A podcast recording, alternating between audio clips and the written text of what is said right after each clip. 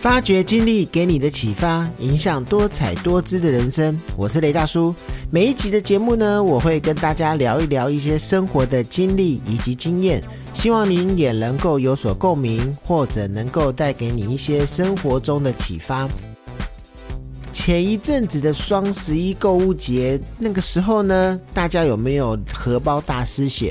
那虽然说啊，在新闻上面有看到说呢，在今年的双十一的整体的一个买气跟往年比起来是有比较减弱，但是啊，在公司看到同事一推车一推车的将买的物品呢从柜台推下来的时候呢，你就会觉得呢，这个说法好像不适用在我们实际看到的一个状况。那其实双十一这个名称的由来是什么呢？那双十一啊，其实也叫做光棍节。那光棍节呢，它是一个非官方、非传统的一个假日，而它是盛行于网络以及民间的。那它的来历其实有很多种说法。那比较多人讲，而且比较认可的一种说法是说呢。它是源自于大陆的南京大学，大概在一九九三年左右的时候呢，南京大学有明朝五祖寝室的四个大学生呢，他们每一晚都会举行卧谈会，而一段时间的卧谈的主题呢，都是去讨论如何要去摆脱那个光棍的一个状态。而在卧谈的那个当中呢，他就创想出了即将要到来的十一月十一号来作为一个光棍节来组织一个活动。而今年呢，很特殊的就是是一百一十一年十一月十一号的这个时候呢，我们在新闻上面也会看到，那台湾我们有那个火车的车站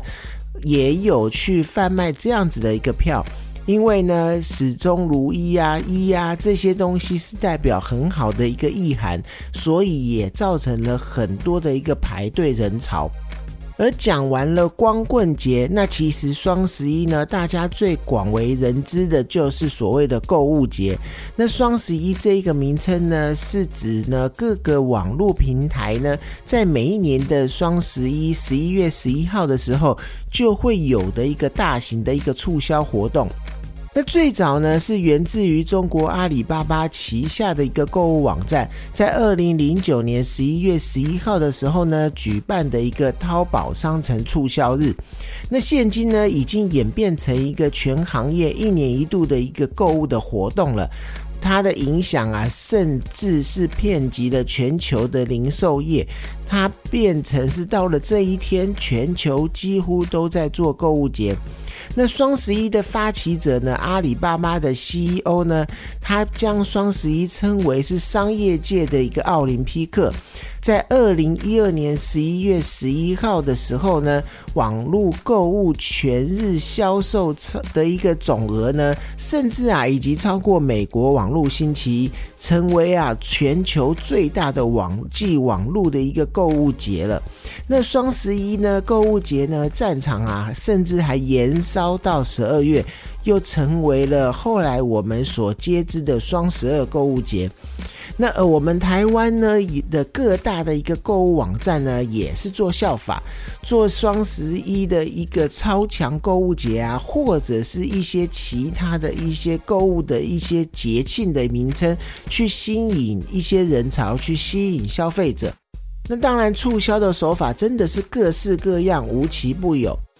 那当然呢，到了十一月十一号当天的时候呢，这一个庞大的一个浏览量啊，使得购物平台的伺服器的压力非常的大，而且呢，有的时候呢，之前还会遇到有一些网页无法显示的一个状况，那网友啊，甚至还有人没有办法提交付款。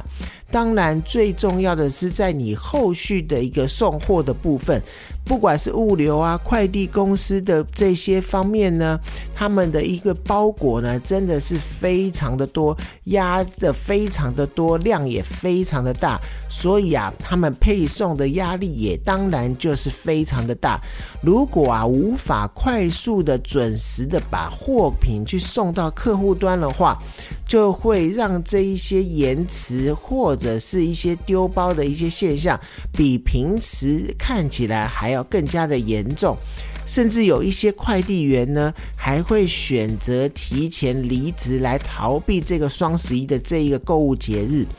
那当然呢，在我们台湾也是一样，到这一个时间点的时候，你会发现。各个有收货的便利商店，或者是现在呃街上常常会看到的一个虾皮的店到店的这些地方呢，你会发现那些货品堆积如山，整个便利商店里面你进去看到的就是一堆一堆大家购买的一个箱子的盒子，所以啊，当这个节日到来的时候呢。台湾的各大购物网站也都会纷纷的去非常的注重物流配送这一块的一个部分，然后呢，也希望整个物流的状况、配送的状况能够非常的顺利，然后以最快的速度将消费者购买的物品送到消费者的手上。而这个年度电商盛世双十一呢，许多消费者啊，真的是从凌晨零点开始，纷纷的就准备开始去清空他们在这一些网站上面购物车里面的商品，然后呢，当然就会去享受各个店家、各个公司他们去带给大家的一些消费的福利。那台湾电商呢，当然也都会在这一天或者是这个附近的时间做了很多的促销活动，当然纷纷也都会传来很好的一些销售的佳绩。然后这一段时间呢，也是各个电商最忙的一个时候，所以所有的员工几乎是很少在休假，大家都聚集在公司里面去完成这一个大盛事，一直大概就会忙到十二月十二号所谓的双十二购物节之后，才会慢慢的缓和下来。再来，我们来提到呢，我们台湾最大的几个电商。他们的在这一次双十一有没有什么新的高峰？那先讲到的就是台湾线上零售的龙头某某购物网呢，在双十一当天的买气也是飙新高峰了。在凌晨活动开跑短短十分钟，它吸引的人潮已经是相较去年同期成长了两倍。那活动的第一个小时，也就是说从零点到一点的时候，业绩已经创下了年成长的百分之四十五了。那日均业绩四十二倍的这一一个亮眼的成绩了。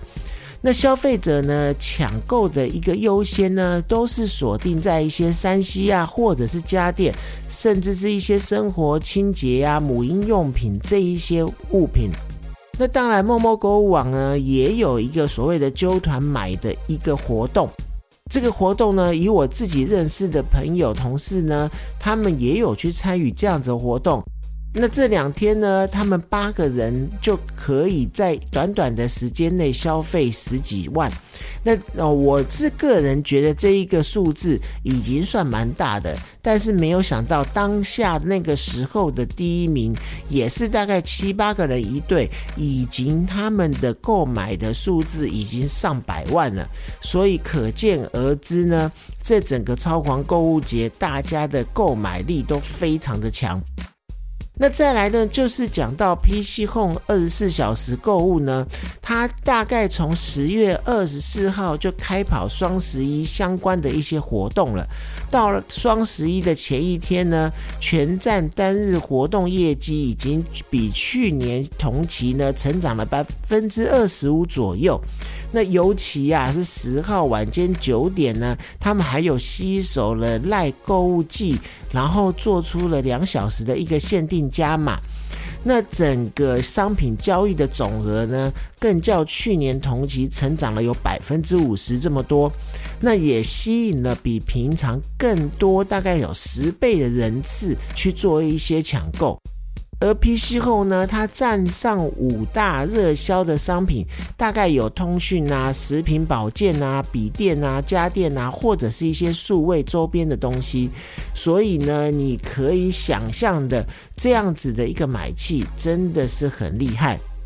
那刚刚我也有提到，现在大街小巷有很多虾皮的一个电到店的一个服务点。那虾皮购物呢，它双十一的一个最强购物节呢，从十一日的凌晨零点即写下了亮眼的一个成绩。在台湾方面呢，开跑两小时就大概销售突破千万件的一个商品了，已经比平日的一个销售量呢，成长了有十一倍之多，真的是非常的惊人。那虾皮呢，更发现呢，十一日的零点到两点这个时候，最高的消费者的花费有超过七十万。那购物清单里面当然包含现在很夯的 iPhone，还有啊单眼相机啊一些镜头等等呢。由于啊虾皮一直都是有所谓的零元起的一个免运费的这个活动，在这些加持下面呢，所以啊虾皮当天的一个业绩也。也真的是非常的高，而整个订单以及整个业绩的买气来看呢，你一定猜不到，新北市是龙灯含金量最高的一个城市，然后再来是台中市，再来才是台北市跟桃园市。而我们又讲到的雅虎奇摩购物，它算是一个非常早的一个购物网站。那双十一的业绩呢，也相较去年同时也有双位数的一个成长。在十一日凌晨开始呢，在短短的一小时内，它融入的一个人流量呢，也大概有平常的二点五倍，销售量也增加了有十倍之多。所以啊，当天不管是台湾的各大网站，以及各大超商呢，还有一些其他的店家呢，百货公司呢，都做了非常多双十一的一个购物的一个优惠。当天的业绩啊，可想而知，一定是非常的高。那我个人的消费习惯呢，都是以需要为主，或者是自己真的想要的东西，我才会做购买。那常常呢，同事都会问我说：“你双十一买了什么？”说起来还真的是少了又少。就是呢，我双十一其实我们全家也只买了优惠的洗衣精。那这样子听起来感觉是一个小小的微不足道的一个贡献。但是呢，其实双十一的这些节庆呢，这些购物节庆呢，最可怕的一件事情就是你千万不能因为业者他们所说的一些促销活动，当你打开这个网页开始逛的时候呢，你真的会一个不小心就会买一些东西进购物车，然后甚至结账。那这个就是一个消费的心态，所以呢，如果你怕在这一个超强购物节的期间呢花太多钱的话，记得一定不要上去看。那当然呢，这个是一个有趣的说法。那我相信呢，连我自己呢，到了这个时候，都一定会打开网站，然后去看一下到底有哪一些优惠，有没有我当时真的很需要想买的东西。